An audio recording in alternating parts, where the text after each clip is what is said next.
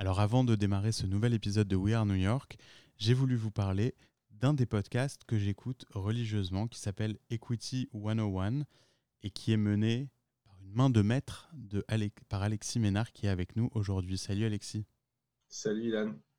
Est-ce que tu peux te présenter rapidement? Oui, bien sûr. Donc, euh, Alexis, donc moi, je suis VC chez Go Capital euh, et, j'ai lancé un podcast qui s'appelle Equity 101 dans lequel on parle de, financement des startups et du monde du capital risque. Donc, euh, j'interviewe toutes les semaines un entrepreneur, un, VC, un, acteur clé de l'écosystème qui nous partage finalement ses meilleurs conseils ou retours d'expérience sur le sujet. Bah, d'autant plus en ce moment, c'est particulièrement intéressant d'entendre le point de vue des investisseurs, j'imagine.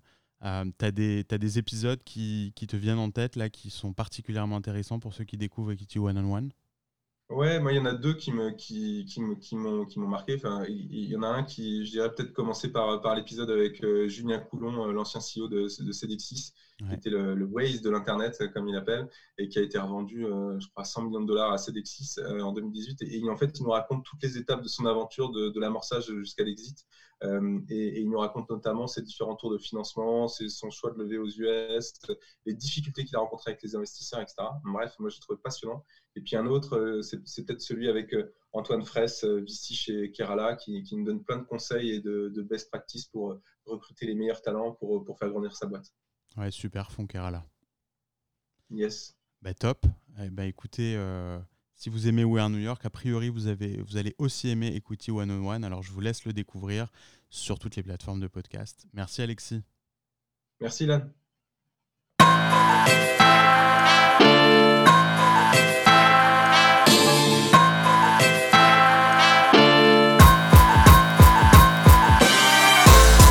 Bonjour à tous et bienvenue sur le podcast de We Are New York. Je m'appelle Ilan Abeacera, je suis cofondateur et CEO de Willow. Je suis ici à New York depuis 15 ans, avec un passage de 2 ans dans la Silicon Valley, et toutes ces années j'ai eu la chance de faire la connaissance de beaucoup de Français qui font rayonner la France aux États-Unis, et ce dans tous les domaines. J'ai donc naturellement décidé de raconter leurs histoires à travers des interviews d'une heure en moyenne. Ils viennent du monde de la tech, de la mode, ils sont aussi de grands chefs étoilés ou des manias de l'immobilier. Ils ont tous en commun cette secret sauce et des parcours atypiques que nous allons tenter de décortiquer ensemble épisode après épisode. Vous allez voir, ça vous donnera souvent envie de croquer le monde. Mon objectif est de montrer que les États-Unis sont un marché accessible, mais aussi de vous prouver que nous les Français, nous avons ce petit je ne sais quoi. J'espère que ce podcast vous plaira car je le mène avec passion. Et merci d'avance de le partager, de le noter et de le commenter si c'est déjà le cas. Alors à tout de suite dans un nouvel épisode de We Are New.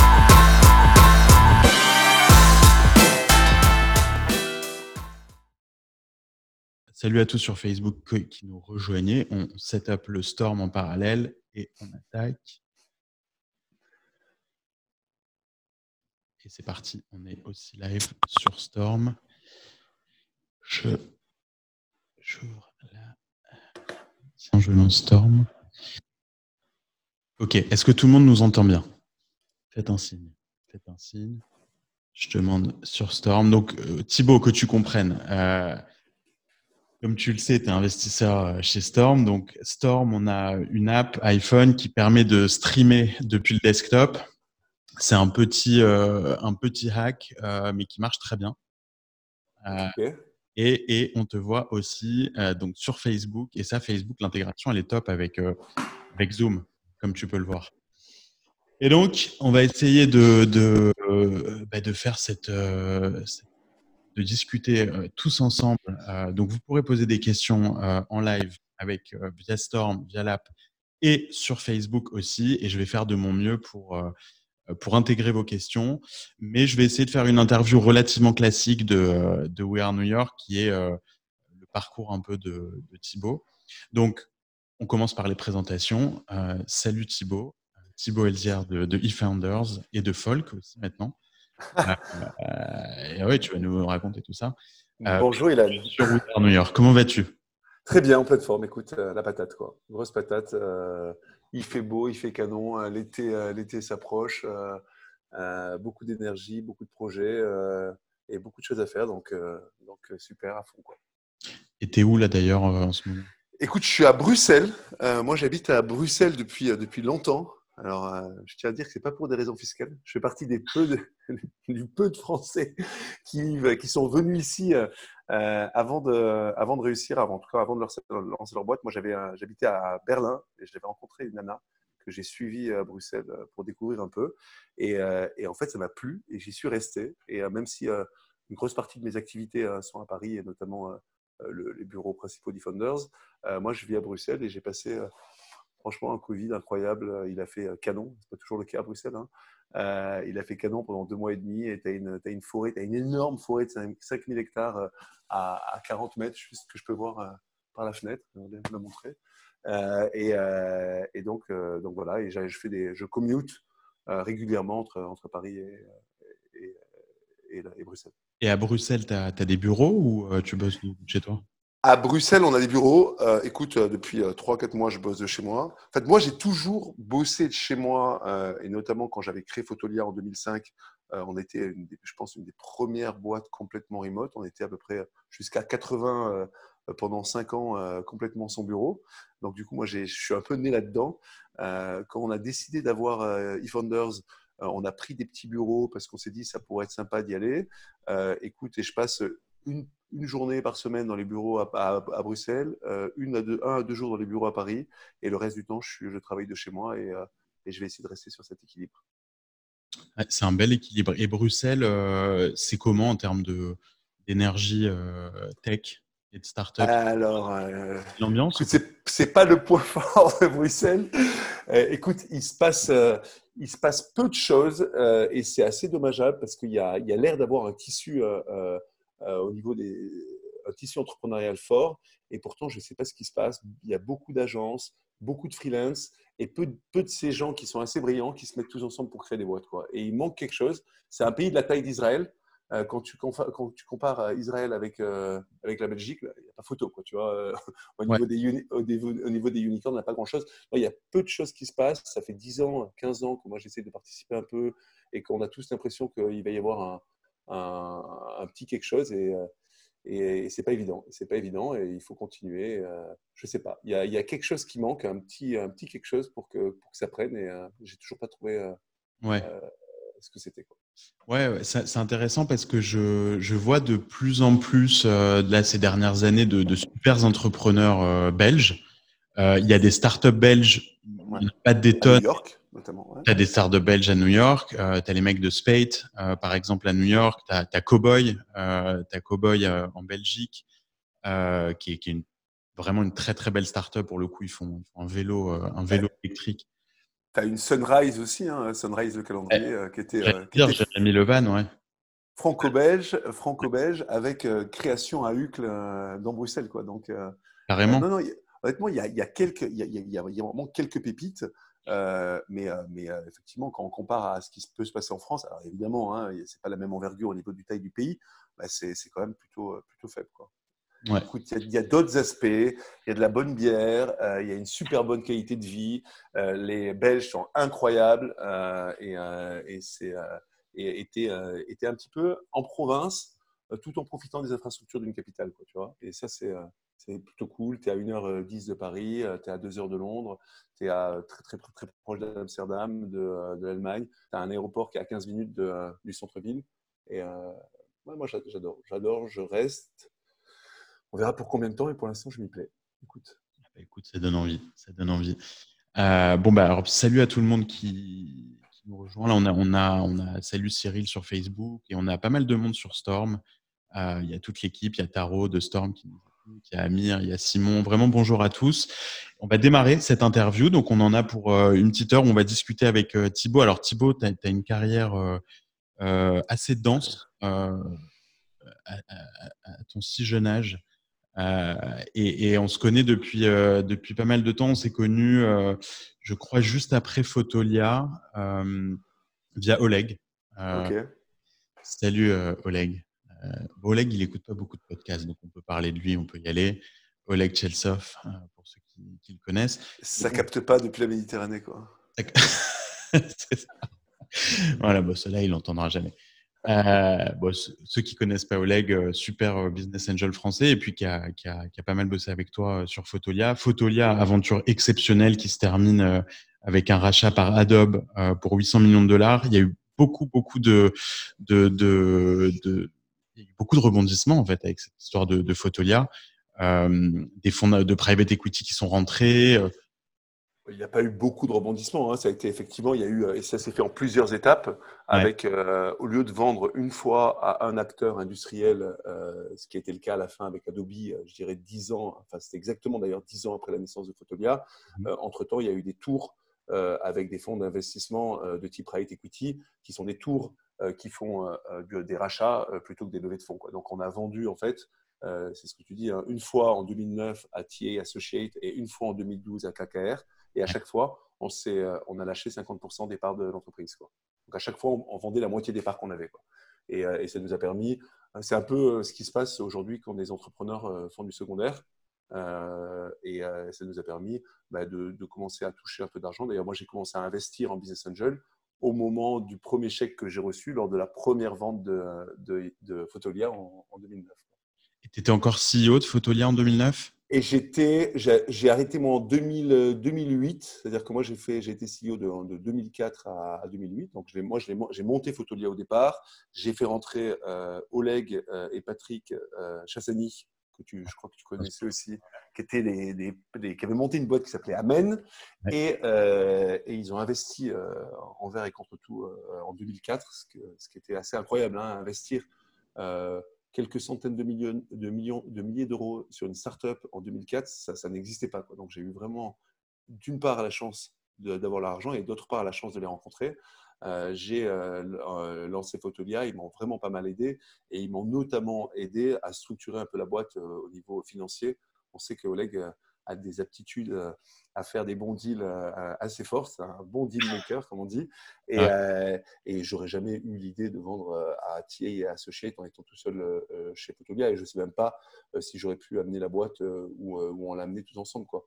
Et, et moi, je, au bout de 4 ou 5 ans, et d'ailleurs, on, reparlera du modèle de studio, mais c'est parce que j'ai cette, j'ai ce, cette particularité qui fait que je m'ennuie vite c'est-à-dire qu'au bout de deux ou trois ans, alors que la boîte explosait, le, ça m'amusait moins qu'au départ. Quoi. Donc, euh, je commençais à faire un peu des trucs à côté, et notamment euh, en 2008, euh, alors que j'étais en plein dans Photolia, j'avais commencé à monter Ziloc avec Marion Carrette et Gary Siget, qui est devenu après Wicard, que j'ai aussi quitté hein, deux ans après, parce que je trouvais ne savais pas que ça allait assez vite et j'avais envie de faire autre chose. Et en fait, j'ai fait avec eFounders ce que je rêvais de faire depuis longtemps, c'est euh, et qui était, euh, je dirais, en, harmonie avec ma personnalité, c'est-à-dire travailler sur des boîtes pendant 18 mois, parce que c'est ça, c'est là où j'arrive à être complètement focus et passionné. Et après, euh, comme pas mal de gens passionnés, je peux me détacher d'un produit ou d'une compagnie aussi vite que ce que je m'y suis attaché. Et du coup, j'ai envie de passer à la prochaine.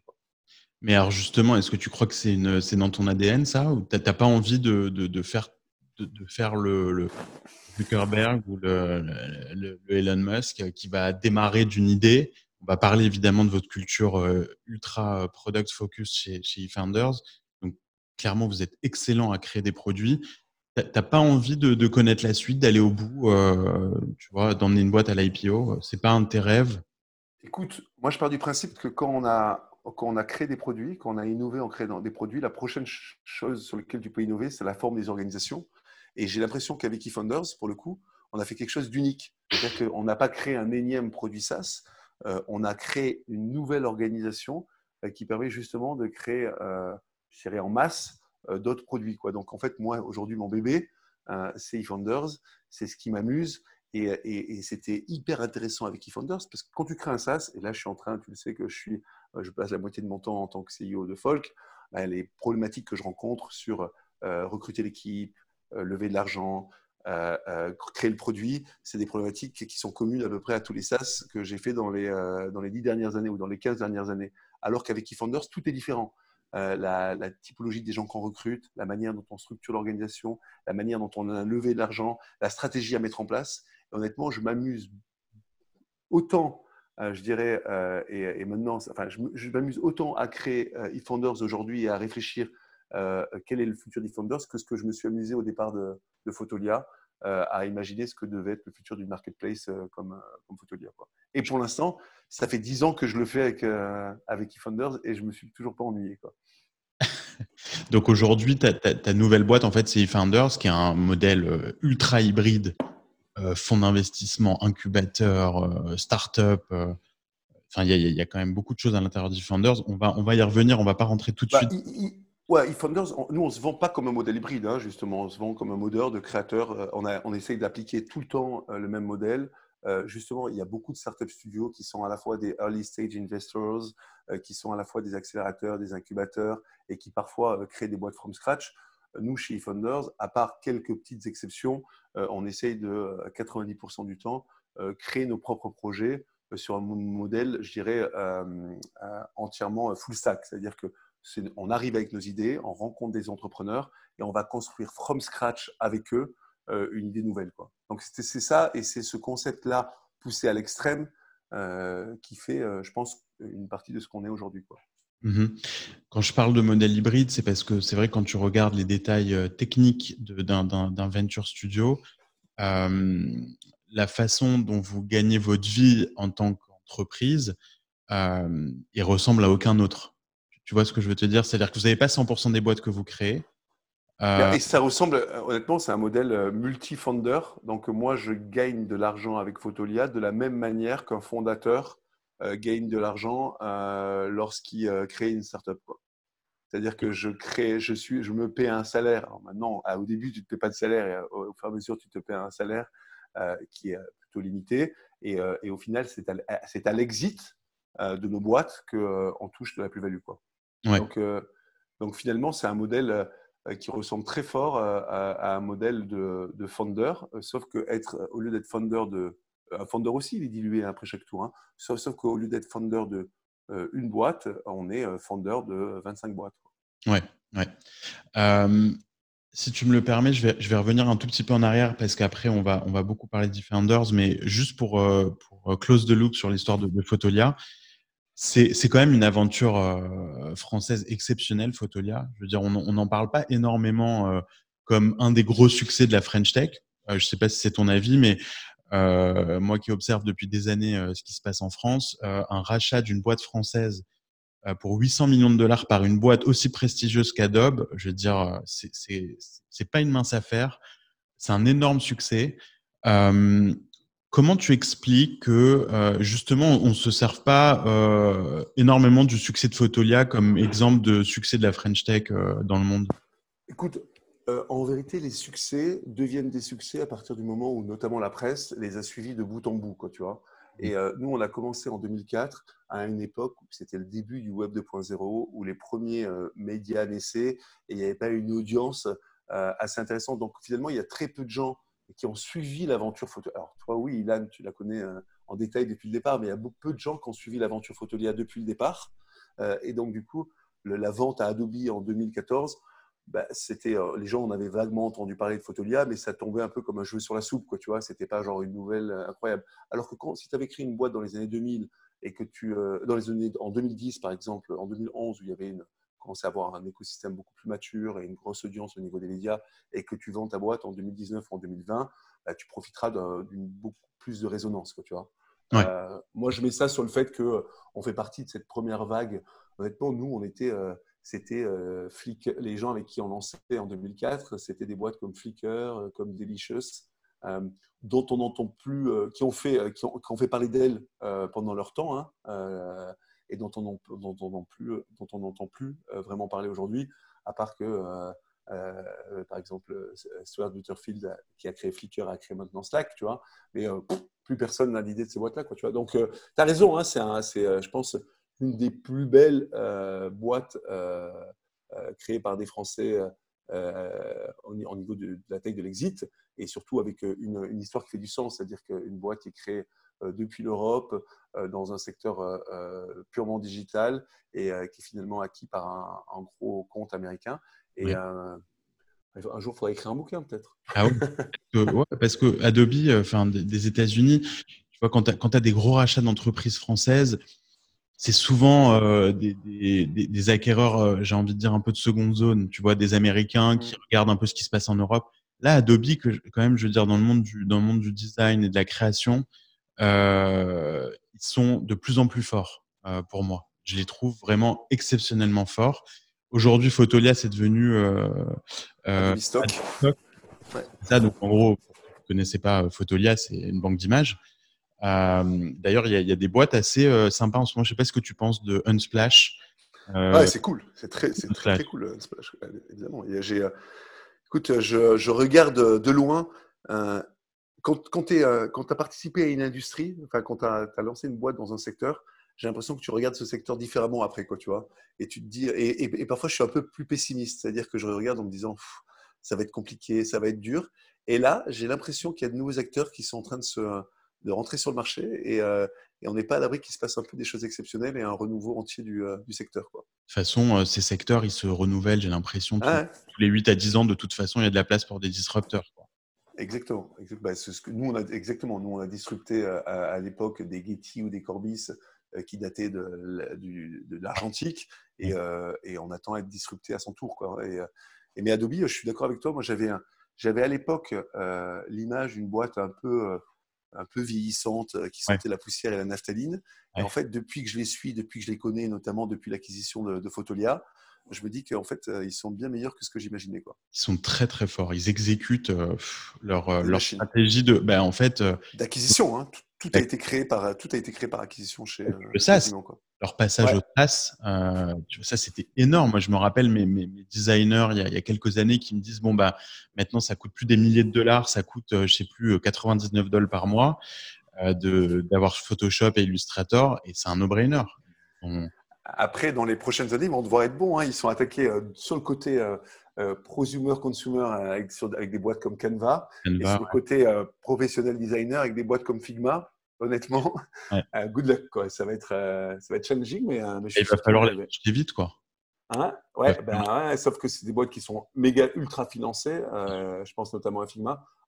Je, alors là, je peux vous garantir que Canva va être racheté par Adobe dans les, enfin, j'ai aucune information et, euh, particulière, aucun contact avec Adobe d'une manière ou d'une autre. C'est pour ça que je peux me permettre de le, de le dire.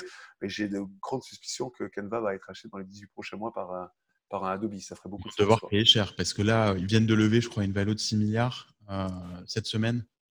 Ouais, mais euh, ouais, ouais, ouais, non, je suis d'accord. Et Figma, c'est la même chose. Hein. Figma, ouais. ouais. On verra. Il y a, et, et, il y a la partie mobile aussi, hein, où il y a des, euh, il y a des, euh, des photorooms, euh, il y a des, euh, il y a tout un tas de, tout un tas d'applications qui arrivent et qui, vertical par vertical, Photoshop, Illustrator, After Effects, viennent, viennent challenger Adobe. Quoi. Donc, non, ça va. On va voir, on va voir si, on va voir s'ils seront tout le temps là dans 10 ans, mais pour l'instant, ils ont. Je doutais d'eux il y a 10 ans, ils sont toujours là et on verra bien. Ouais. Il y a, il y a Django qui nous dit sur, sur le chat, sur Storm, que, que Neolane est un, un, autre exemple de beau succès sûr. racheté par Adobe euh, pour 600 millions, c'est vrai. On en parle aussi très peu. On a très peu entendu parler non, aussi, exactement. Comme quoi, Adobe aime bien le, la France et les Français.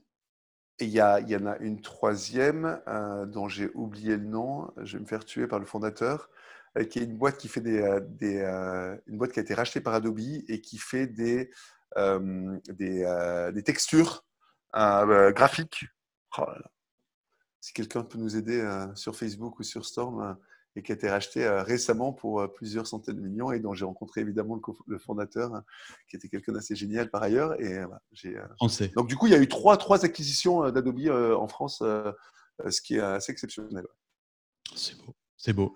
Ça fait quoi d'ailleurs de, de, de, voir sa boîte que tu as montée de tes propres mains euh, se faire racheter euh, autant par euh, Adobe quelques années après avoir quitté le navire op opérationnellement. Comment on le, comment on le, comment on le vit ça d'ailleurs? Écoute, c'était une, consécration pour moi et encore plus pour ma mère.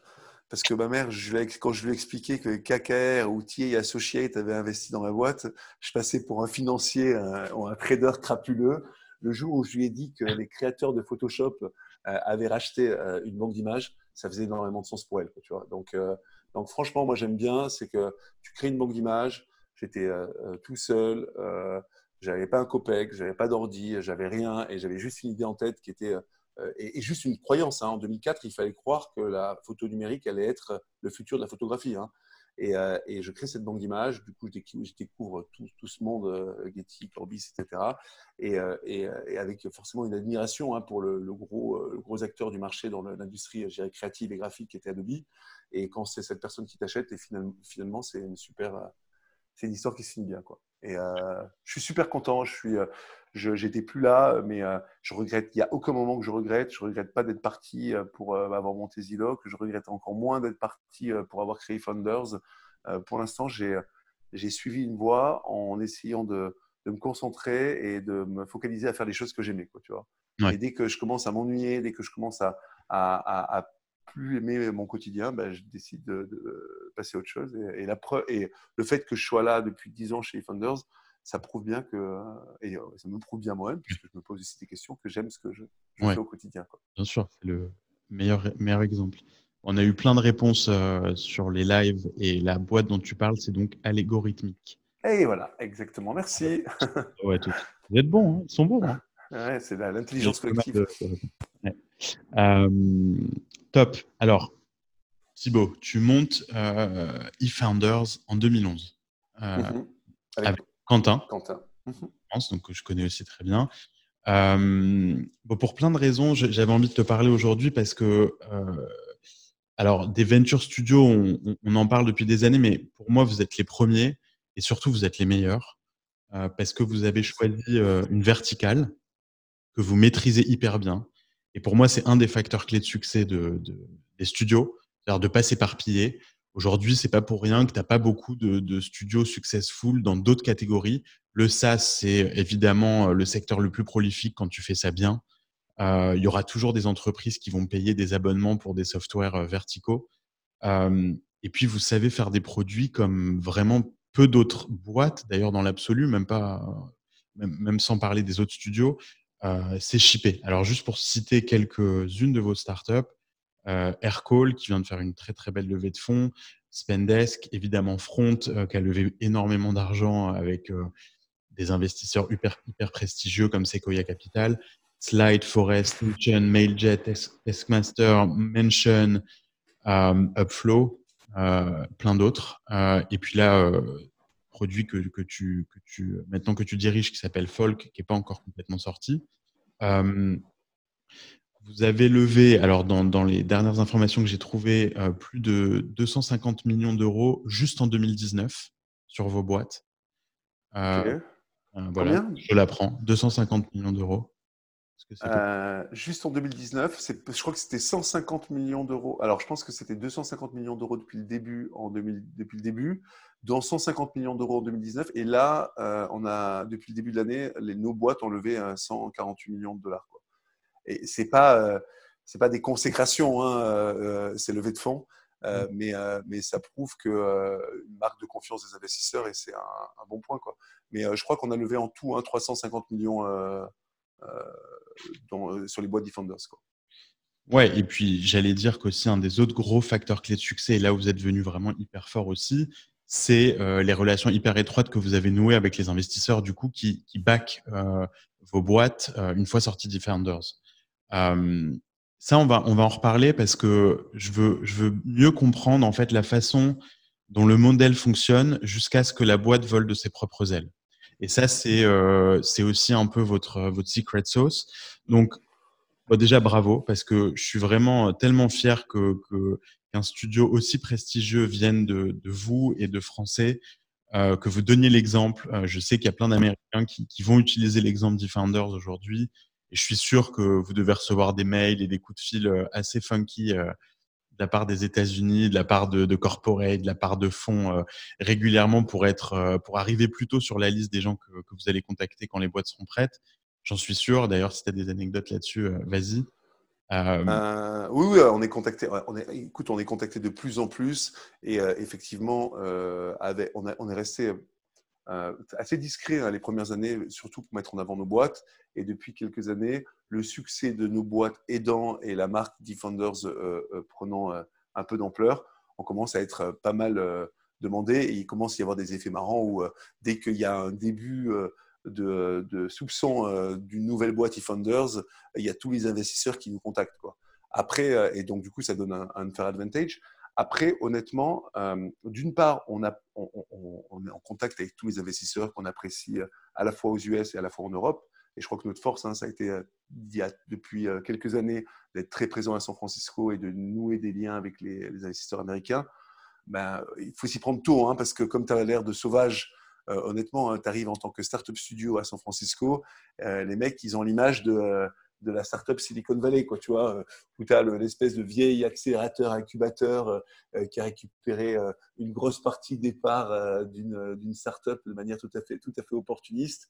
Et, c'est cette image sur laquelle, en expliquant notre modèle, en étant hyper transparent sur la manière dont ça, fonctionnait, c'est cette image qu'on a, qu'on qu'on a travaillé, qu'on a, essayé de changer pendant, pendant quelques années. Et aujourd'hui, je pense qu'on est en train d'y arriver. Des grands fonds comme André Horowitz, comme Sequoia, comme euh, pas mal de grands fonds de la vallée euh, comprennent ce qu'on fait. Quoi, tu vois Donc, dès qu'on lance, une nouvelle, dès qu'on lance une nouvelle boîte, ils viennent nous contacter. Après, euh, on n'a pas tissé des relations particulières, c'est-à-dire qu'on ne sait pas, on est, et, ça fait partie du modèle, c'est que lorsqu'on lance une boîte, on n'a aucune idée de savoir quel est le fonds qui va remporter ou qui va investir, et c'est finalement les fondateurs qui ont le dernier mot. Quoi, hein. on vient de faire, on vient de faire un, une levée de fonds qui était en lice contre un fonds euh, justement new-yorkais.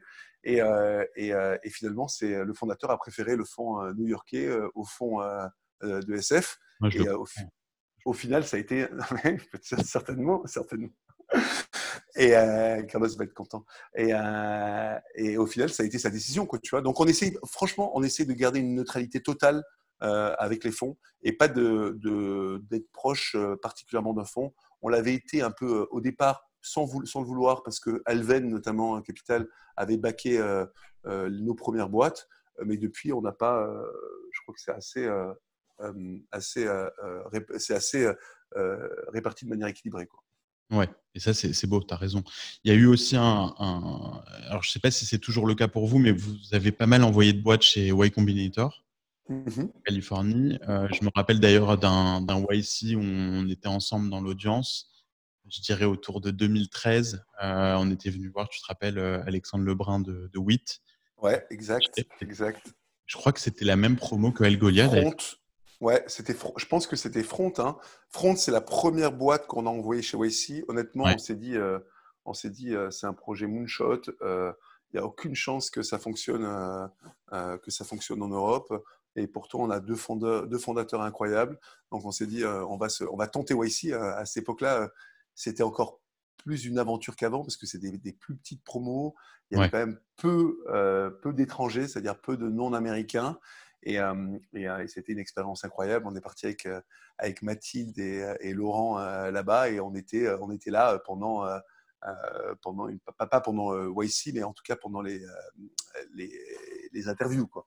Et c'était et à chaque fois, et ça s'est passé sept fois depuis. Hein, je crois qu'il y a sept boîtes qu'on a mis chez YC. Alors on le fait pas systématiquement, on le fait euh, euh, si ça a du sens pour la boîte, par rapport à ce qu'on juge, par rapport à la, à la, typologie du produit, euh, par rapport à la qualité des founders. et on l'a fait sept fois. Et il n'y a qu'une fois où on a apply et on n'a pas été pris.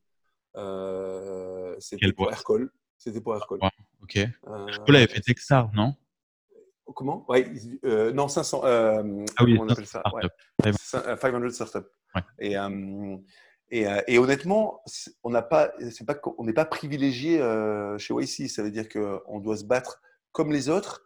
Et je dirais qu'on doit se battre encore plus que les autres parce qu'on arrive avec un modèle, notamment capitalistique, qui est quand même particulier et, et qui n'est pas forcément compliant avec la, la YC policy. Quoi. Donc, chaque fois, euh, en plus de se battre sur le projet, sur la qualité du projet, sur la qualité de l'équipe, on doit se battre euh, sur la captable et, euh, faire comprendre notre modèle. Quoi. Donc, je ne dirais pas qu'on a plus de mérite que n'importe qui, mais honnêtement, ça, on a dû se battre et on se bat encore sur chacune de nos boîtes pour quand on décide de faire YC. Mais justement, est-ce que c'est vous, c'est Quentin et toi, par exemple, qui décidez de, de, faire rentrer une boîte à YC, de candidater, ou c'est l'équipe en place? Oh, on le fait, euh, on le fait, euh, on en parle. Écoute, nous, on se positionne comme des fondateurs, euh, des cofondateurs avec les deux personnes qui rejoignent l'équipe au tout départ. on reparlera du modèle peut-être plus en détail. Et donc, du coup, c'est une décision commune des cofondateurs. Et je dirais qu'on a, qu'on n'a jamais pris une décision contre les cofondateurs et ils n'ont jamais pris une décision contre nous, quoi, tu vois. C'est d'un commun accord. Il y a, il y a même, depuis récemment, il y a même deux boîtes à qui, pour lesquelles on a fait les interviews, non, qui ont été pris et pour lesquelles on a décidé de ne pas y aller parce qu'on a vu avec les fondateurs que ça avait moins de sens pour cette boîte plutôt qu'une autre, quoi, tu vois. Est-ce que tu es d'accord pour dire que YC a moins de, de, de, sens qu'avant? Justement, avec des très grosses promos. Bon, alors là, en plus, remote batch. Écoute, ils savent bien s'adapter. Hein. Ils, ont, ils ont été capables de s'adapter au volume des batchs en ayant plus de mentors et plus d'officers. Et, et, ils ont été capables en même temps de s'adapter au, de manière assez exceptionnelle à, la crise sanitaire. Quoi. Alors, on avait une de nos boîtes, un hein, Upflow, qui était dans la dernière, dans la dernière saison. c'était c'est vrai que c'était un peu plus compliqué puisque tout a été raccourci parce que le demo time s'est fait un peu en dernière minute. le démodé, demo time, c'est comme ça qu'on appelle ça chez nous, hein, chez démodé, s'est fait Attends une seconde, j'ai mes enfants qui m'interrompent. Je t'en prie. Oui. Évidemment, ils en ont profité pour me demander si vous pouvez prendre l'iPad. J'étais sûr. Ah, ils sont bons. Je n'aurais pas pu dire non, quoi. Tu as vu la technique? Ils profitent toujours de notre faiblesse. Ah là là, ils sont bons, c'est bon ces enfants. Écoute, et, euh, et euh, qu'est-ce que j'aurais plus que je racontais du coup euh, que, ouais, écoute, je trouve qu'ils s'adaptent super bien. Là, on a une nouvelle boîte pour le coup qui est, qui est chez YC. Hein. Je, je, crois que j'ai pas le droit publiquement de dire le nom, mais comme c'est pas public et c'est privé, c'est une de nos boîtes qui s'appelle Once. et, et, et, les gars de Once qui du coup sont à Paris, enfin, pour, le coup, pour reproduire YC, ils, sont, ils ont loué une maison et ils vont tous se mettre dans la, dans la campagne tous ensemble pendant les deux prochains mois. Et il me, le, le, retour que j'en ai, c'est que c'est méga bien organisé, que les officers, les gars sont super à l'heure, qu'il y a des super intervenants, qu'ils arrivent à être 400 sur des Zooms. Donc les échos que j'ai de la promo YC actuelle sont ultra positifs. Tu vois Donc ils ont su s'adapter. Après, moi, j'ai toujours, j'ai toujours eu mon avis sur YC. Moi, je pense qu'il il y a des choses que, sur lesquelles ils aident et d'autres sur lesquelles ils aident moins ils aident sur le fait qu'ils obligent une boîte à partir aux US. Et ça, pour moi, c'est le plus gros avantage. C'est-à-dire pour les boîtes qui ont besoin d'eux, hein, ça oblige les, entrepreneurs à aller incorporer leur boîte aux US et à se déplacer aux États-Unis en leur donnant la chance euh, de réussir là-bas.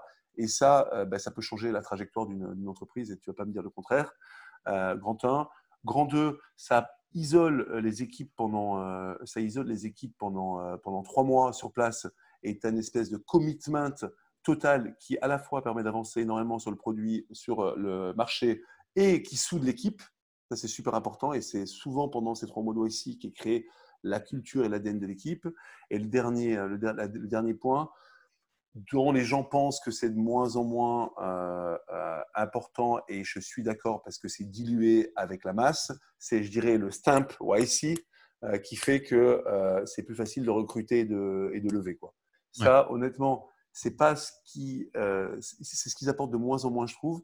Mais ça tombe bien parce que sur eFounder, c'est ce dont on a le moins besoin euh, parce qu'on est mieux équipé euh, que YC pour recruter et pour lever de l'argent.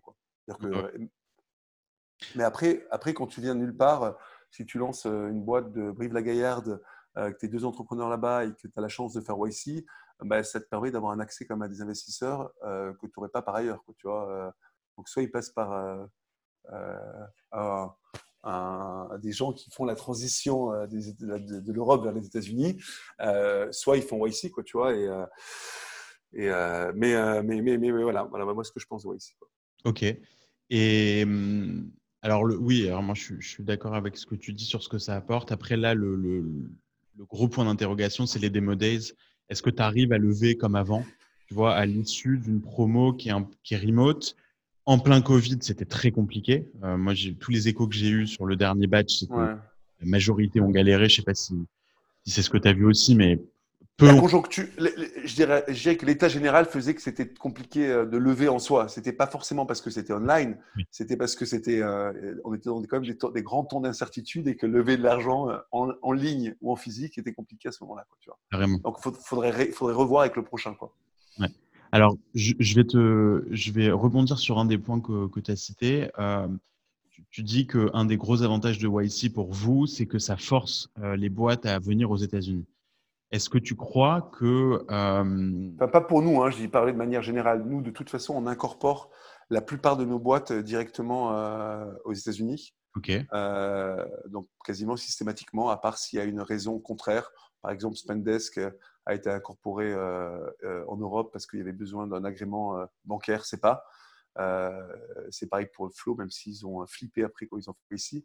Mais, mais moi, je pense que encore aujourd'hui, et je dirais malheureusement, incorporer une boîte aux US, en tout cas, si tu as vocation à être une boîte internationale et si tu as vocation à ce que les US soient le marché, ton marché euh, prioritaire, euh, te donne bien plus de chances euh, de réussir et te donne notamment au départ, et c'est ça qui compte, c'est d'avoir du fuel, 80% de plus, 80% plus de chances de lever. C'est-à-dire que tu te, non, en fait, tu te, quand tu crées une boîte US, tu t'ouvres à tous les VC du monde. Si tu crées une boîte française, tu te fermes à 80% des VC de la planète. Quoi.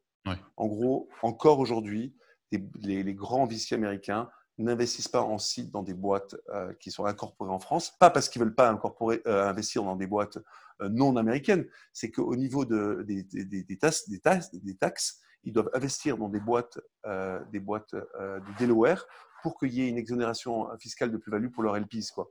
Donc c'est vraiment une histoire de compliance au niveau fiscal quoi, hein, qui fait que ça perdure.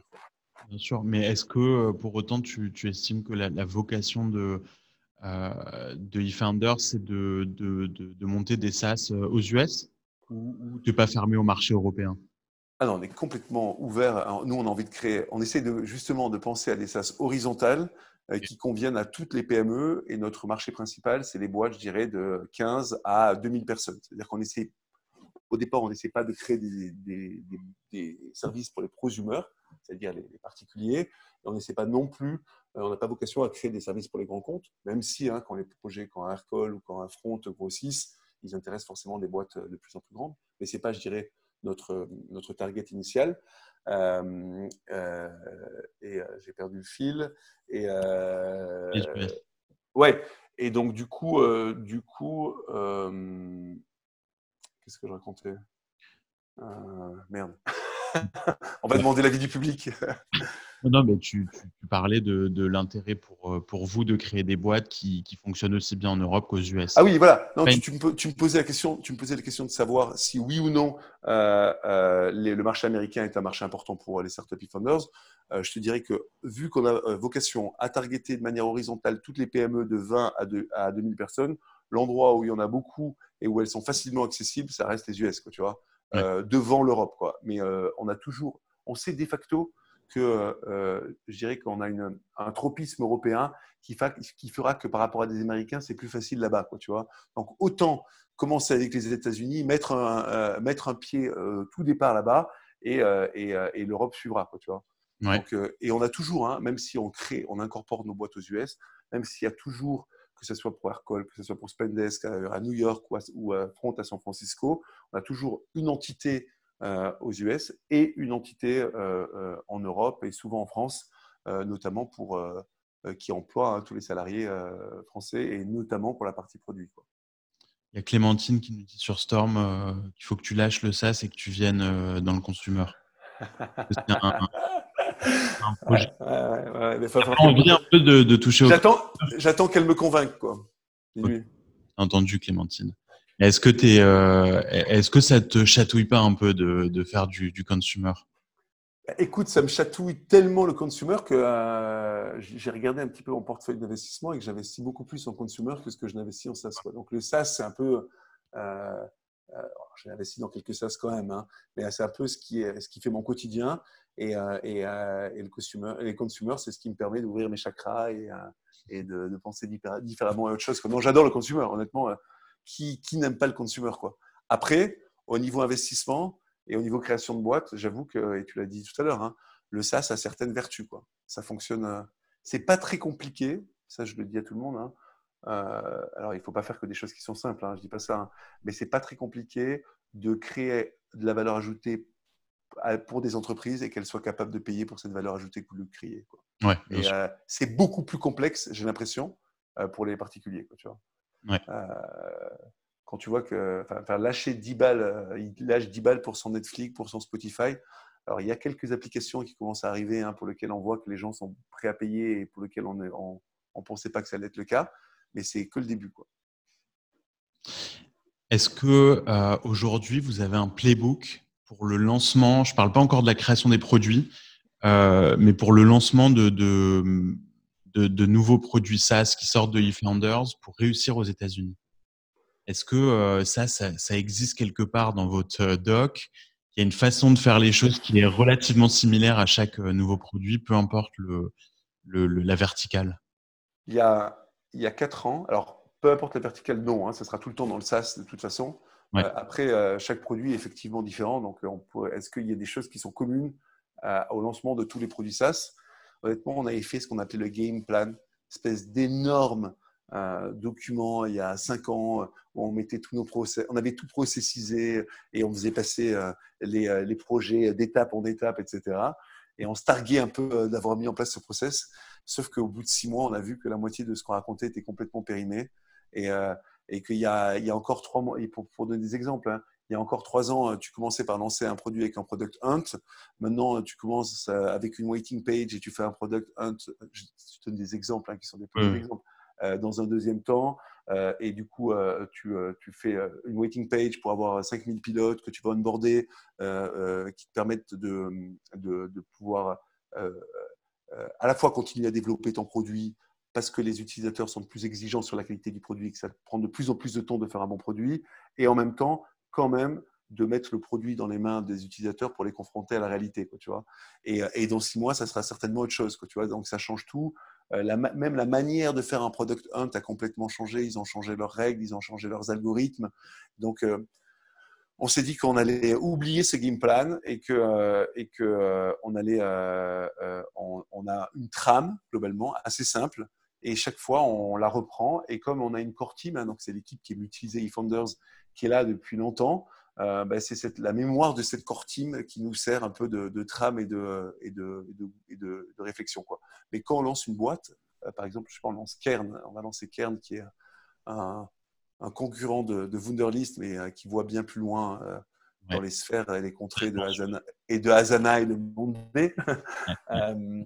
on, on réfléchit, euh, on se pose, on d'ailleurs on s'est posé aujourd'hui, on réfléchit euh, comment on va le lancer, est-ce qu'il faut faire comme ce qui se fait aujourd'hui avec une waiting page, est-ce qu'il faut refaire un product hunt, est-ce qu'il faut contacter des influenceurs? C'est-à-dire qu'on se pose la question savoir euh, à chaque fois, from scratch, de quelle est la meilleure solution. Et pareil pour le pricing.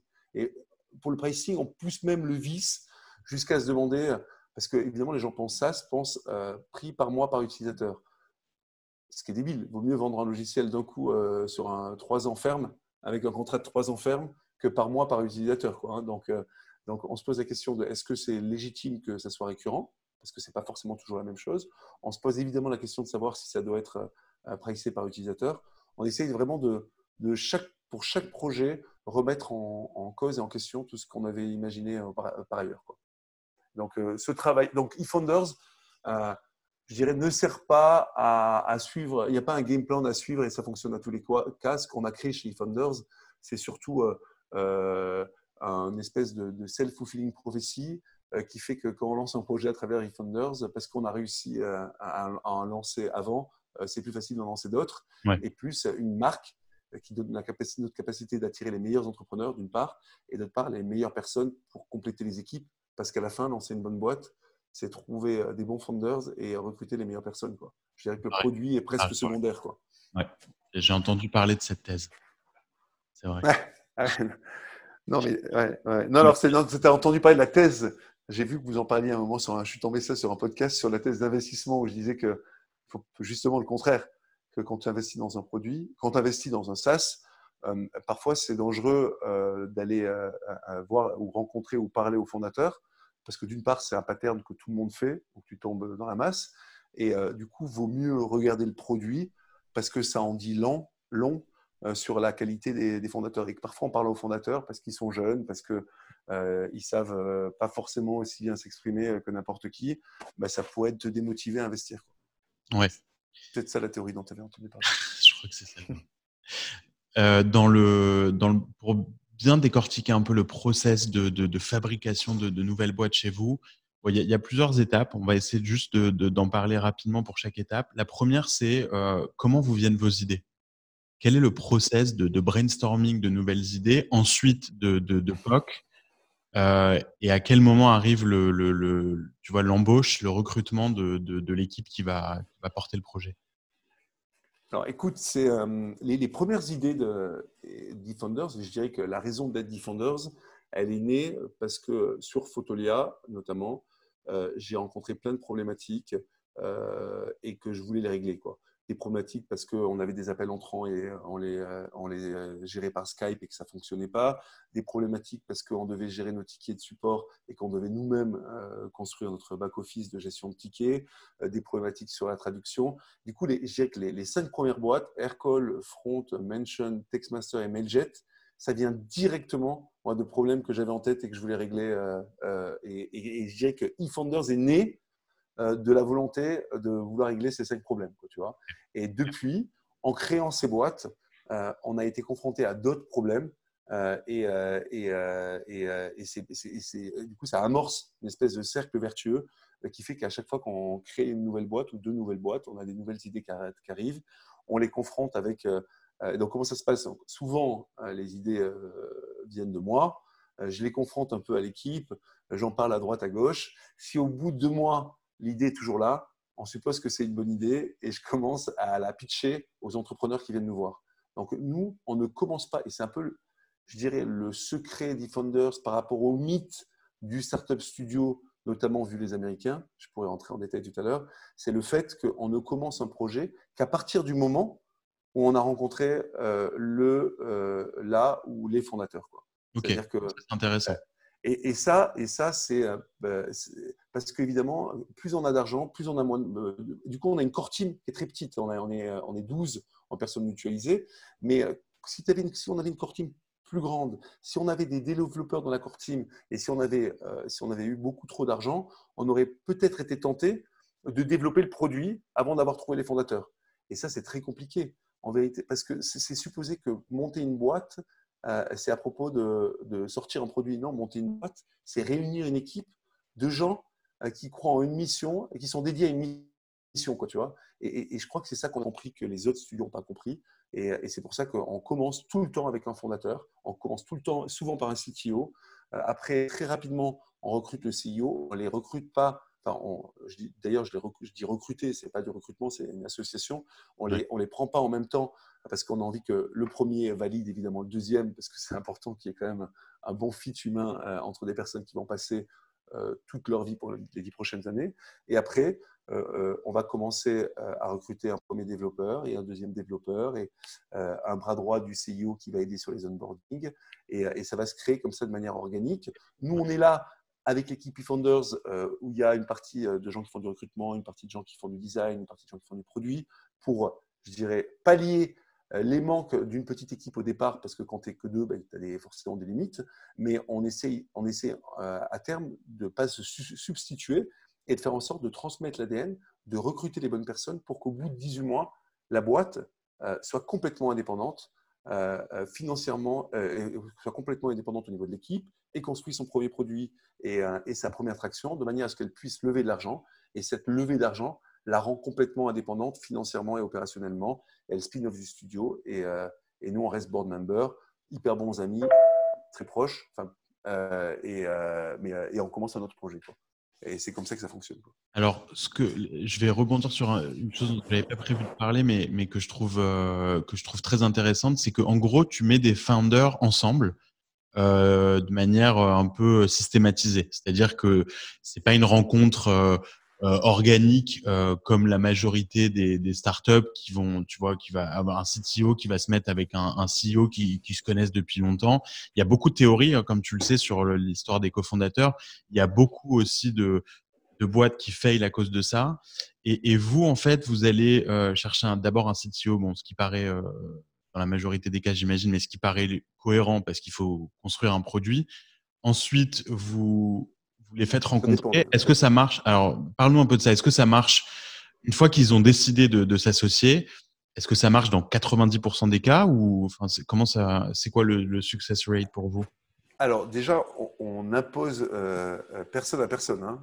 C'est-à-dire qu'on recrute une première personne, le CEO, le CTO, et après, on va avoir plein de gens qui viennent nous voir, et on va, dès qu'on sent qu'il y a quelqu'un qui peut être la bonne personne pour potentiellement être le deuxième cofondateur, on va directement le mettre en contact avec l'actuel avec et on va espérer qu'il se passe quelque chose de bien.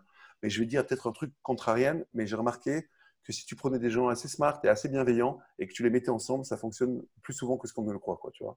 Euh, ils sont peut-être pas obligés de devenir les meilleurs amis du monde, euh, mais en tout cas, ça va fonctionner pendant, pendant très longtemps. Et honnêtement, au départ, on a eu quelques échecs, mais notamment euh, par rapport au choix des entrepreneurs qu'on avait pris. on a rarement eu des échecs sur le choix. enfin, on a eu quelques-uns, mais on a depuis pas, depuis longtemps pas, pas eu d'échec sur le, choix des cofondateurs. Pas plus, en vérité, que dans n'importe quelle boîte dans laquelle on est, euh, euh, toi et moi, Business Angel, par exemple. tu vois. Euh, et, et, finalement, tu parlais de, du côté organique. c'est pas plus ou moins organique que, de, que quand on te dit, Ilan, tu veux monter une boîte, on te dit, tiens, tu devrais trop parler à Anicia qui a une idée de boîte dans le consumer, aller prendre un café ensemble finalement, est-ce que c'est organique, pas organique? C'est souvent via nous, la plupart des gens euh, qui viennent et qui deviennent fondateurs, c'est pas des gens qui ont apply directement sur le website. Ça, ça marche pour les, euh, employés, mais pas tellement pour les entrepreneurs. C'est des gens qui nous sont recommandés par réseau. Quoi. D'ailleurs, tu as été, tu nous as envoyé pas mal de gens euh, hmm. de la sorte. Hein. Ouais. Il y, a, il y, a, des gens autour de moi que je pense parfaitement adaptés à, à, votre modèle, effectivement, et, et, vous avez tellement réussi à, faire de cette marque euh, quelque chose de cohérent qu'en fait, on peut tout de suite s'imaginer quelqu'un qui pourrait fonctionner chez, euh, chez eFounders. Et, et, ça, c'est votre modèle qui est justement de recrutement, mais qui n'est pas vraiment du recrutement. C'est ça qui est, qui est assez intelligent dans votre modèle et qui marche pour le coup complètement organiquement aujourd'hui. J'imagine que c'est euh, relativement facile pour vous de rencontrer beaucoup de, de, de cofondateurs potentiels il y, a, effectivement la force, je dirais que le gros asset qu'on a créé, si on, en a créé si, on devait dire qu'on avait créé un asset, c'est celui d'avoir créé une marque qui fait que des entrepreneurs viennent euh, taper à notre porte. Et, euh, ou alors qu'on nous recommande des entrepreneurs. Moi, je, il, y a, pas mal de gens hein, qui, se posent qui se sont posé la question au début du modèle euh, de savoir si des entrepreneurs à qui on avait donné une idée, d'une certaine façon, étaient des vrais entrepreneurs.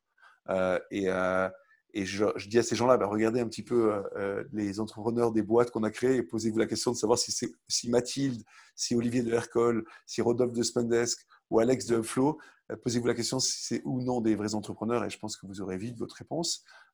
et, d'autre part, je leur dis souvent, et, ça je dirais que ça marche à tous les coups, quand vous voyez trois fondateurs débarquer, personne ne pose la question de savoir qui de vous trois a eu l'idée elle, a forcément germé dans la tête d'un des trois, quoi, tu vois. Et puis elle se, et, les trois et les deux autres se, l'ont approprié. Euh, et, c'est ce qui se passe chez Founders.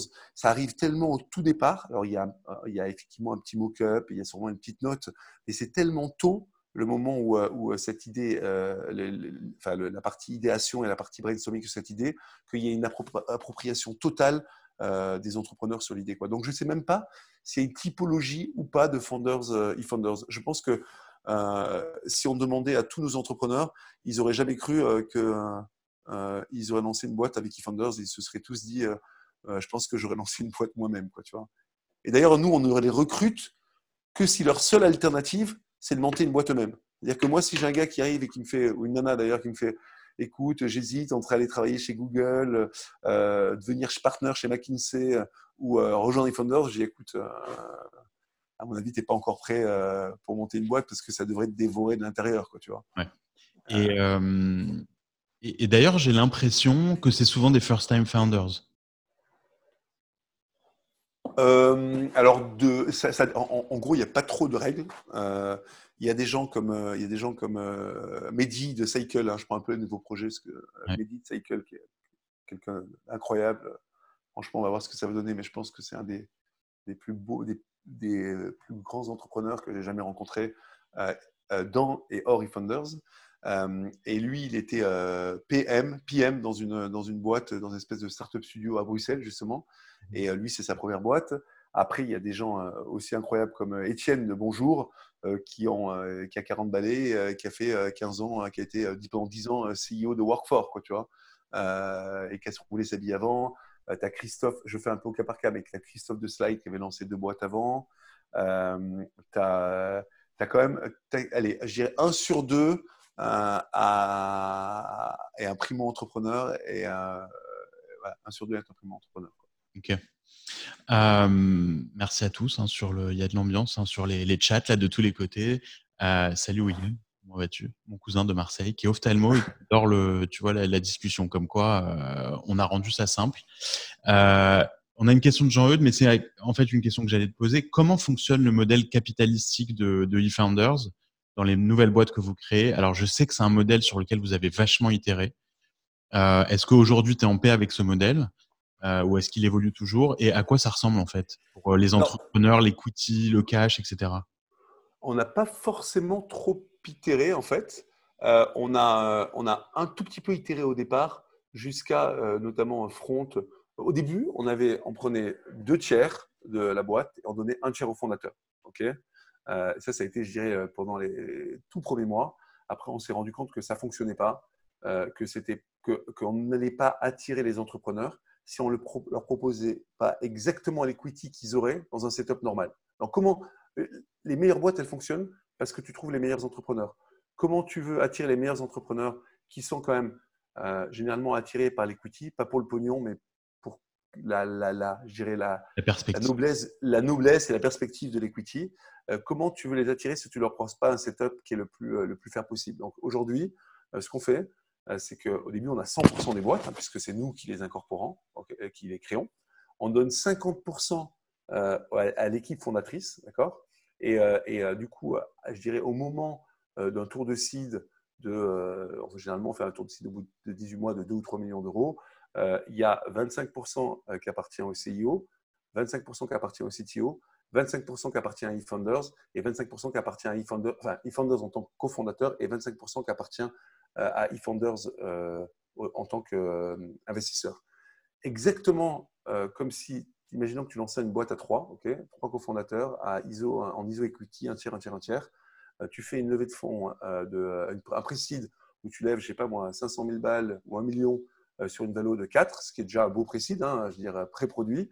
tu vas diluer de 25, tu vas à peu près te diluer de 25% et tu vas te retrouver dans un où tous les cofondateurs ont 25%. Donc on se retrouve exactement dans le cadre de eFounders, dans ce setup-là, avec euh, honnêtement, dans le SaaS, euh, je sais pas, 100 fois plus de chances de réussir. Quoi, tu vois Donc, euh, tu te retrouves exactement avec le même niveau d'equity, avec 100 fois plus de chances de, réussir. Donc, globalement, une, espérance de gain 100 fois plus grande. Quoi.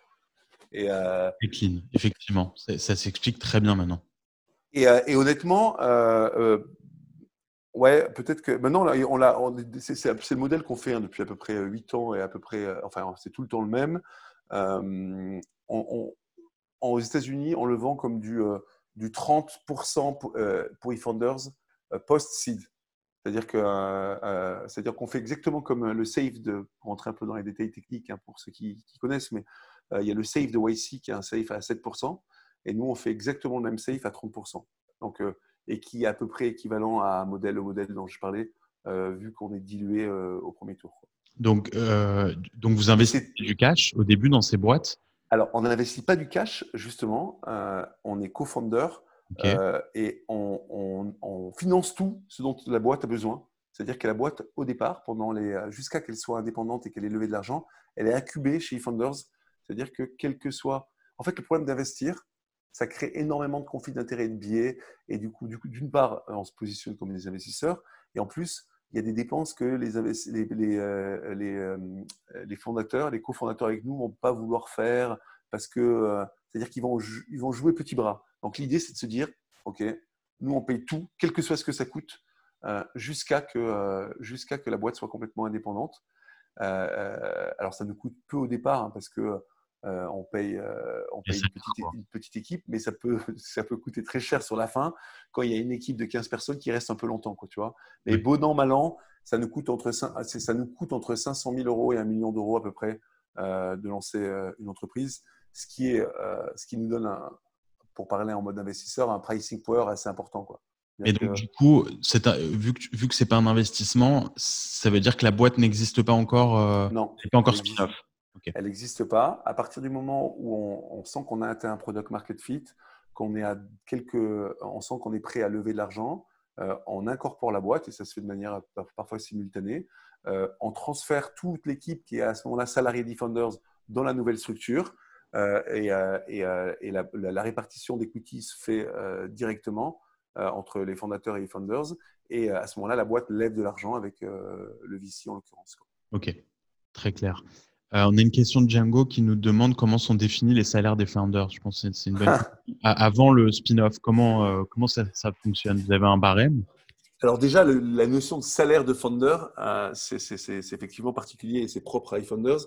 Et ça vient, on en parlait de l'époque Photolia, où, où moi, j'avais vraiment pas un pognon, vraiment pas d'argent. Je vivais chez ma copine, j'étais dépendant d'elle. Et, c'est très dur d'être dépendant de quelqu'un. Et je me rappelle que du coup, quand Oleg et Patrick sont arrivés, la première chose que j'ai pu me faire, c'est me payer un, salaire minimum qui me permettait de vivre euh, dignement. Alors, j'avais pas besoin de beaucoup, euh, mais je me suis, euh, j'ai facturé, je crois, j'avais une petite boîte, je facturais 2000 euros par mois et j'étais très content et ça me permettait de subvenir mes besoins. et du coup, on a appliqué le même modèle chez Funders. On parle de ce qu'on appelle de minimum viable salary. C'est-à-dire qu'on discute avec le fondateur en lui disant écoute, gars, tu n'es pas là pour l'equity, tu étais là pour l'equity tu n'es pas là pour ton salaire. Par contre, on a envie que tu sois, puisses être à 100% et que tu n'aies pas d'autres problématiques et, d'autres soucis que le fait de faire réussir ta boîte. Et on va discuter avec lui ou elle de savoir quelles sont ses contraintes. Est-ce qu'il a des enfants Est-ce qu'elle est mariée Où elle vit Etc. Et en fonction, on va définir un salaire qui est euh, jamais mirobolant, hein, mais ça va être quelques milliers d'euros par mois. Et, euh, euh, et, et, ça, ça va durer le temps qu'on incorpore la boîte et qu'on lève de l'argent. Et à partir de ce moment-là, les, les, fondateurs touchent un salaire, je dirais, pas de marché, hein, parce que généralement, c'est un salaire autour de quelques 50 000 ou 60 000 euros. C'est un salaire faire dans une startup aujourd'hui en, en, Europe, quoi, en tout cas. Bien sûr.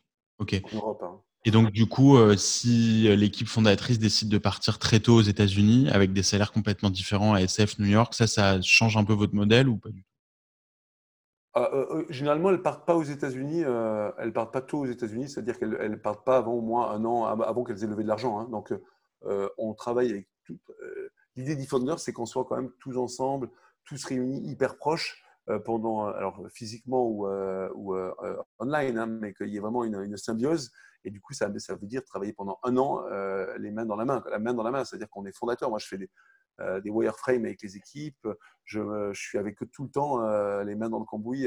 on est loin d'un rôle d'advertiser, de conseiller, etc. Et, du coup, les startups partent aux États-Unis à partir du moment où cette, cette, partie est finie. C'est à ce moment-là qu'on apply à YC, par exemple. Et c'est à ce moment-là aussi où la boîte peut éventuellement lever de l'argent et décider de, déménager son équipe là-bas. Mhm.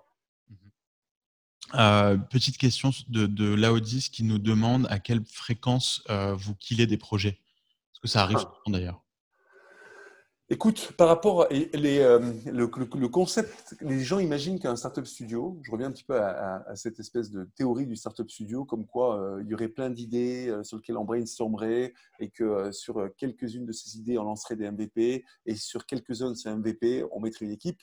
Euh, ben, ça ne fonctionne pas du tout comme ça chez les founders. Euh, généralement, on a une idée. À partir du moment où, euh, au bout de deux mois, on a toujours cette idée et qu'elle nous passionne tant, on décide de la lancer si on trouve le bon entrepreneur ou la bonne entrepreneuse qui est, qui est prête à, tirer le projet. Et, et, on est parti. Et, et on ne s'arrête pas jusqu'à qu'on ne s'arrête pas, en tout cas pendant neuf mois. Et au bout de neuf mois, on regarde un peu derrière nous et si on, a, si on voit que tout, tout est, tous les voyants sont ouverts, on continue. Sinon, on arrête. Ok? Donc, il y a très peu d'idées que, euh, sur lesquelles on décide de ne pas aller jusqu'au bout. Il y a eu trois projets euh, qu'on a arrêtés et qu'on a, on les a tout le temps arrêtés avant d'incorporer la boîte. Donc, il n'y a, jamais encore un projet euh, qu'on a incorporé et qu'on a dû arrêter. Ce qui ne veut pas dire que ça va pas arriver, hein, mais c'est pas encore arrivé dans l'histoire des Founders quoi, depuis 10 ans. Quoi. Ok. alors, il y a d'ailleurs il y, a Benoît, un petit clin d'œil, Benoît Laurent qui, dit que les plus belles boîtes de eFounder, c'était les premières. honnêtement, c'est là, Benoît, c'est là où, en tout cas, l'ADN d'eFounder s'est créé. Et, et, Benoît, Textmaster, c'est là où la, première, je dirais, vraie boîte avec le vrai ADN eFounders est née d'une rencontre avec Benoît Laurent, justement. Et quand on était Benoît, Quentin et moi au web euh, donc, euh, à l'époque, la belle époque. De l'époque, en, 2000, en 2011. Et c'est là qu'est née l'idée de, de Textmaster et, qui est devenue ce qu'elle est, ce qu'elle est devenue. Quoi. Donc un petit, un petit coucou à, à Benoît. Quoi. Eh ben, salut Benoît. Euh, alors, deux dernières questions pour toi. la première, c'est votre modèle à vous en tant, que, en tant qu'entreprise chez eFounders. En gros, est-ce qu'on est d'accord pour dire que vous gagnez de l'argent quand il y a un liquidity event, quand une boîte de votre portefeuille sort? Est-ce que ça se limite à ça? Il n'y a pas de dividende, on est d'accord? Exactement. Donc, euh, c'est un, je dirais un pur modèle euh, qui fait que c'est un mauvais modèle hein, de, au niveau du fonds de roulement et de la trésorerie. C'est qu'on ne touche de l'argent qu'à partir du moment où il y a un événement de liquidité sur la boîte. Euh, et pour l'instant, on a touché de l'argent qu'à partir du moment où les boîtes se sont vendues. Bah, en l'occurrence, Textmaster, Mention, euh, Mailjet et Ivy. Euh, et euh, on pourrait imaginer, alors on ne s'interdit pas de faire du secondaire, mais pour l'instant on n'en a jamais fait. Quoi. Du secondaire, c'est-à-dire que ça ne soit pas un, événement de liquidité sur l'exit d'une boîte, mais que ça soit une levée de fonds sur lequel on vend une partie de nos parts. Donc pour l'instant, on est, en, on est 100% aligné, on se positionne en tant que fondateur, c'est-à-dire qu'on reste jusqu'au bout. Quoi. Très bien. Et comment vous financez du coup les fonds de roulement justement? Écoute, euh, euh, les, les, fonds, les, vu le, le, business model pourri des startup studios, euh, c'est souvent lancé par des, des second time entrepreneurs mégalos qui ont touché un peu d'argent. Tu vois Donc, ça coûte énormément cher. Donc, Quentin et moi avons financé les, quelques premières années et on a mis énormément d'argent. et, et, la suite, c'est-à-dire, on a levé en, il y a cinq ans avec une quarantaine d'entrepreneurs, dont Oleg. 10 euh, millions d'euros euh, qui ont permis euh, de financer, et aussi une holding dans lequel on a fait rentrer 10 millions d'euros pour une valo qui était constituée par la, somme des valorisations des projets qu'on avait créés au prorata départ qu'on en avait. et voilà, et on, a promis à ces entrepreneurs d'une part d'avoir une partie des founders et d'autre part de pouvoir investir de manière préférentielle dans tous nos projets. Et c'est de là qu'est né un peu un, bras d'investissement qu'on a qui s'appelle le e-club, un club d'investissement, le qui va investir tour après tour sur nos projets euh, euh, euh, en même temps que les, le VC. Oui, j'attends, j'attends l'invite. T'es pas, pas sur les clubs bah Non, je, je l'attends. T'as certainement pas demandé parce que je sais que je t'aurais accepté direct sans réfléchir. je, ne sais plus, mais en tout cas, je, te, je, te, demande. Voilà, aujourd'hui officiellement devant tout le monde. Ça va, tu recevras ton invitation. dernière question, Thibaut, c'est ton actualité, c'est folk. Euh, bon, moi, depuis le jour où, vous avez commencé à parler de folk, je suis, complètement surexcité parce que, euh, comme tu le sais, moi, le, le, SaaS, c'est là-dedans que j'ai démarré avec Et, après Productive, j'hésitais entre deux projets, soit passer dans un truc complètement différent, le hardware avec, euh, avec Illy, Consumer Electronics. Donc, je me suis bien pété les dents et j'ai tout appris du hardware avec Illy, en tout cas beaucoup, ce qui me permet aujourd'hui de, faire Willow avec joie. Ou un personal CRM. Donc moi, mon, grand manque à l'époque, euh, donc on parle des années 2012-2013, c'était une meilleure façon de gérer mes contacts. Je trouve qu'on est toujours hyper mauvais à ça. J'avais tout essayé, mais évidemment, les Salesforce, c'est pas du tout adapté. Puis, tu as des, trucs à la Pipe Drive euh, aussi pas du tout adaptés. Euh, la promesse de Folk, quand je l'ai vue, et puis sachant qu'elle est montée par vous et qu'elle est drivée par toi, ça m'a excité depuis le début. J'ai l'impression, quoi je te mets la pression parce que je peux te dire qu'on est beaucoup à attendre. Euh, j'étais dingue, j'étais dingue avec ce folk. Je sais pas pourquoi je me suis mis dans une merde pareille, quoi. Alors que c'était tranquille, je pouvais mettre des fondateurs et, et, les, et, les, blâmer quand ça fonctionnait pas. tu peux euh. parce que même Donald Trump, il a, il a posté un tweet ce matin sur folk. Il attend, euh, il attend son invite. Donc là, il y a, ah une grosse Écoute, alors notre community manager va lui répondre quoi. Donc, Folk, réel Simo quoi. Euh, écoute, Folk. ouais, pitch-nous rapidement euh, Folk. Pourquoi tu penses que ça va être euh, énorme? Non mais déjà, déjà, pourquoi j'ai fait ce projet j'ai fait ce projet pour plein de raisons. D'une part, parce que c'est quand même frustrant quand tu travailles sur une idée avec des gens, de faire en sorte que, en fait, quand tu t'associes avec des fondateurs, le but et la vision des founders, c'est que de leur donner totalement ownership sur leur idée. C'est eux qui doivent avoir, eux qui doivent se faire une vision, etc. Et donc, du coup, la décision finale sur les recrutements, sur leurs produits, leur appartient. Donc, euh, évidemment, même si euh, je suis hyper fier de la Way Front, de la Way Aircall, de la Way Slide, j'aurais pas fait exactement ça, tu vois. Donc, une espèce de frustration. Euh, et, du coup, j'avais, j'avais envie de faire quelque chose par moi-même. Et d'autre part, moi, je, suis, je trouve que depuis deux ans, tu vois, tu aurais peut-être dû persévérer, il y a une petite, il y a une espèce de, de nouvelle vague d'outils de productivité un peu cool, un peu sympa, tu vois, c'est pas des gros SaaS, pot poète euh, Ruby on Rails avec des grands onglets. Euh, c'est euh, des Notion, c'est des slides de chez nous, c'est des Airtable. Dans Notion. Dans Notion, je suis investisseur. justement, c'est cette rencontre avec Notion et qui m'a beaucoup inspiré et pas que hein, des Figma, des Superhuman. Je trouve que ça, ça sent bon, c'est excitant et je me suis dit, j'étais un peu, j'étais un peu jaloux en fait de, tous ces entrepreneurs et je me suis dit, ça serait marrant euh, que euh, je fasse ça en parallèle de, de, Defenders. Alors c'est un défi hein, parce que c'est quand même, c'est pas comme si en chômait trop chez Defenders, on a quand même pas mal de choses à faire et me remettre ça en plus, euh, c'était c'était complexe. Heureusement, j'ai trouvé un gars génial qui s'appelle Simo et qui m'aide énormément à faire justement le, à gérer les deux, c'est-à-dire qu'il s'occupe pas mal de, avec moi de, de folk. Euh, euh, et, pourquoi j'ai choisi ce projet? Donc, il y avait ça, il y avait la rencontre avec le CTO. Je, l'ai dit tout à l'heure, hein, je rencontre un CTO, euh, puis après, on cherche un CEO. Ben, en fait, j'ai rencontré le CTO et je commençais à pitcher le projet à d'autres, à d'autres CEO. Et puis, j'étais là, en fait, en fait, non, j'ai envie de le faire moi-même. tu vois. Et, et donc, du coup, il y, a ce côté, il y a ce côté nouvelle vague de SaaS, il y a ce côté bottom-up moi, j'aime bien, et je sais que c'est compliqué, c'est pour ça qu'on n'en fait pas beaucoup chez eFounders depuis quelques années, euh, euh, des SaaS euh, qui, je dirais, fonctionnent tout seuls en self-serve. C'est ce que moi, j'avais connu chez Photolia. Hein, c'est ce qui a fait le, succès de Photolia et ce qui était vraiment kiffant. Et c'est compliqué à mettre en œuvre. et, aujourd'hui, je crois que c'est à nouveau possible, en tout cas grâce à cette nouvelle vague de productivité.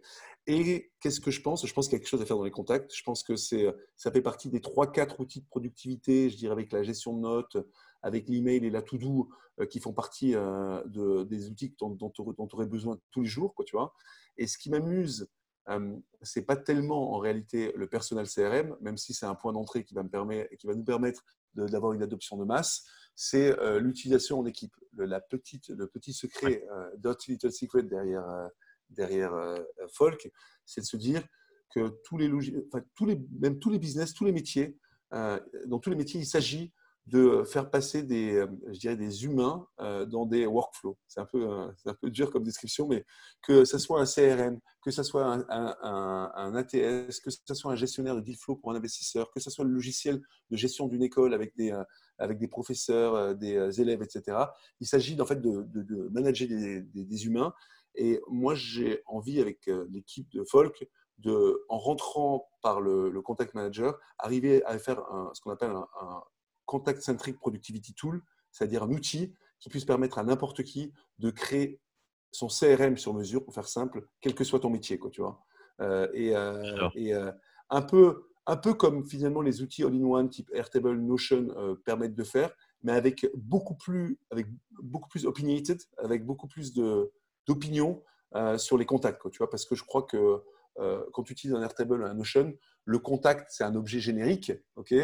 Or, le contact, c'est pas un objet générique. Les, les, les, les gens sont particuliers. Euh, euh, tu as une relation avec eux, tu as une distance avec eux, ils sont liés à tes outils de communication, euh, ils appartiennent à des organisations. Et toute cette logique-là, elle est, elle est très propre à, au contact et c'est celle qu'on veut mettre chez Folk et c'est celle qu'il n'y a pas chez, dans des outils de productivité générique. Voilà. Je bois tes paroles. Je bois tes donc, donc, donc, donc, on va en direct avec les ATS et les CRM, dont Salesforce. Direct.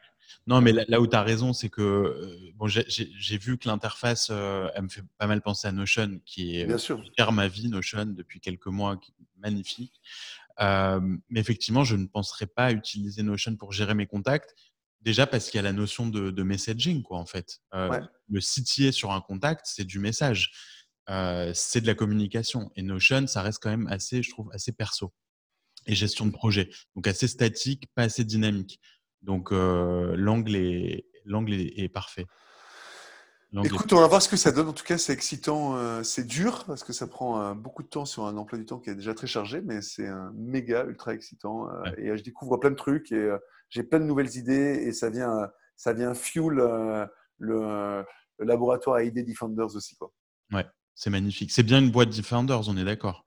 C'est une boîte eFounders avec un setup eFounders euh, euh, exactement comme les autres boîtes. Quoi. Sauf que je n'ai pas de part en tant que CEO parce qu'il euh, y aurait eu conflit d'intérêt. Donc mes parts de CEO appartiennent à eFounders. eFounders, ouais. alors, j'avais dit que j'avais que deux questions, mais j'en ai une qui me brûle les lèvres. Je suis obligé de te la poser en conclusion et je pense que c'est une bonne conclusion pour cet épisode. le Covid a créé évidemment énormément d'opportunités euh, au niveau euh, du SaaS, des produits, de la collaboration, du remote work, euh, etc. Et donc de, la grosse thèse qu'on appelle aujourd'hui le Future of Work. Est-ce que ça oriente les prochaines boîtes que tu vas lancer? Est-ce que ça t'a donné plus d'idées que d'habitude? Écoute, effectivement, hein, en six mois, il s'est passé trois ans d'accélération du télétravail, travail à distance et de la digitalisation. Et, et, on en a profité énormément chez eFounders des outils comme euh, Usign dans la, dans la signature électronique ou euh, Aircall ont euh, littéralement explosé. Usign, hein, quand, quand tu es passé la signature électronique, que tu es un notaire de province, tu vas pas revenir à la signature, à la signature papier. Quoi, tu vois Donc, je pense qu'il y a certains métiers ou certains domaines dans lesquels cet engouement sera temporaire et, et, dans d'autres, il n'y aura pas de, de, retour en arrière. Quoi effectivement, du coup, c'est notre secteur et on s'est intéressé. Écoute, moi, ça, nous a donné évidemment des, idées d'outils de collaboration, mais j'ai envie de dire qu'il y a quand même pas mal de gens qui réfléchissent au sujet. Donc, euh, du coup, ce qui, moi, m'intéressait, c'était un peu les, choses indirectes qui pouvaient, euh, euh, je dirais, découler de, de, de, cette accélération du télétravail. Des exemples, hein.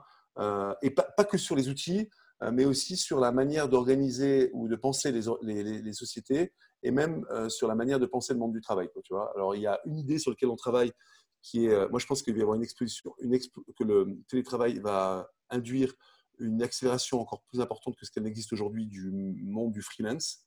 Alors, on le connaît, hein, les Upwork, les Fever, les crèmes de la crème, les maltes, etc. Je veux dire, je ne suis, pas le premier à, y croire, mais je pense que ça va, cet engouement va s'accélérer parce que les gens n'étant plus rattachés à un bureau, ils vont plus s'interdire. Quand on était rattaché à un bureau, on s'interdisait d'avoir plusieurs bureaux, donc de travailler pour plusieurs sociétés. Moi, je pense que le futur des gens, c'est de mettre euh, leur énergie et leurs aptitudes au service de plusieurs causes. tu vois euh, et du coup, je pense que ça va d'une part euh, faire exploser le marché des freelance et aussi remettre en cause, et, je m'arrêterai là, le, même le concept même d'entreprise, euh, du travailler ensemble. tu vois et je vois plus des teams travailler ensemble de manière informelle.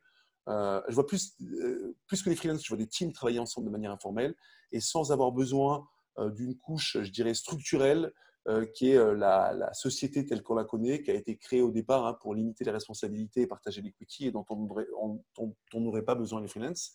Donc ça, c'est une chose donc, sur l'évolution du marché du travail en général, qui n'est pas, je dirais, évident. Hein, et deuxième chose, par exemple, une tendance que j'ai vue et sur laquelle on va peut-être faire quelque chose, c'est que depuis quatre mois, je fais tous mes Alors, je passe énormément de mon temps chez Founders à rencontrer des gens, hein, que ce soit des entrepreneurs euh, ou que ce soit des gens qu'on recrute dans nos équipes. Euh, et, euh, je faisais tout ça en physique. Et depuis, depuis, je fais tout sur Zoom. Et honnêtement, je trouve que c'est magique. C'est-à-dire que j'arrive à peu près, alors c'est pas exactement la même chose que ce qu'on est en direct, mais j'arrive à, saisir à la fois le, à la fois, je dirais le, verbal et le non-verbal aussi bien que dans une pièce. je peux partager mon écran, montrer des trucs, euh, il y a beaucoup plus d'interaction, c'est beaucoup moins maladroit que d'être collé comme ça l'un à côté de l'autre euh, avec euh, tous les deux qui, qui transpirent à moitié. et, tu peux arrêter n'importe quand, tu fais pas se déplacer les gens, tu, peux faire, tu peux prendre des notes en même temps. Honnêtement, moi je pense qu'une énorme partie de ce qui se fait en recrutement, de ce qui se fait physiquement en recrutement, va passer en ligne. Et une grande partie même de ce qui se faisait par téléphone, téléphone ça sert à rien, honnêtement, on n'apprend pas quoi que ce soit sur personne euh, en faisant euh, un appel téléphonique, je trouve. Que, tu vois va passer. donc, je pense qu'il y aura, il y a une grosse opportunité pour faire un peu ce qu'on a fait sur Bonjour. En, gros, Zoom va se verticaliser. Il va y avoir une, je pense qu'il va y avoir un unbundle de Zoom. nous, on est en train de travailler sur l'unbundle pour les sales, parce que je pense que Zoom a été créé comme un outil générique et elle un peu comme quand tu achètes toi, le, ton, ton, ton, plombier ou ton maçon, il ne va pas avoir la même perceuse que ce que toi, tu auras acheté chez Carrefour. Quoi, tu vois Donc, il va y avoir des outils spécialisés. Et je pense que dans le recrutement, soit à travers des plugins de Zoom, je ne sais pas encore, soit à travers un logiciel dédié, une grosse partie du, recrutement se fera en visioconférence. Quoi. Donc, deux exemples parmi plein d'autres. Hein. Évidemment, on réfléchit au futur des, des rooms audio, de l'audio asynchrone, un petit clin d'œil euh, avec Clémentine d'ailleurs, euh, et, des choses comme ça. Mais, euh, mais, mais je dirais qu'au-delà de ça, on, bien sûr que ça nous a fait réfléchir et, et, ça nous a fait réfléchir sur le concept même de bureau, un peu comme tout le monde. Hein, sur, on va certainement réduire nos bureaux chez Founders. On, va, on était déjà très remote et on va l'être encore plus. Et c'est génial. Plein de choses, plein d'expériences nouvelles et du coup plein d'opportunités excitantes qui, qui s'offrent à nous. De belles perspectives. Exactement. Eh bien Thibaut, euh, je me suis éclaté, c'était top. Euh, je suis, vu l'activité sur les commentaires euh, de tous les côtés, je pense que tout le monde a appris beaucoup. Donc merci beaucoup de t'être livré. Ben, merci à toi, merci à tout le monde d'avoir écouté pendant, pendant cette heure et demie. ouais, là, on a fait on a une heure et demie, je crois que c'est un des plus longs épisodes. C'était top. merci à tous d'avoir rejoint les lives et ça va être posté évidemment comme nouvel épisode sur les plateformes de podcast sur We Are New York. Thibaut, merci et à très bientôt en Europe ou euh, aux États-Unis. Euh, qu'on pourrait y aller. À bientôt, Ilan. Bye bye. Ciao. Bye.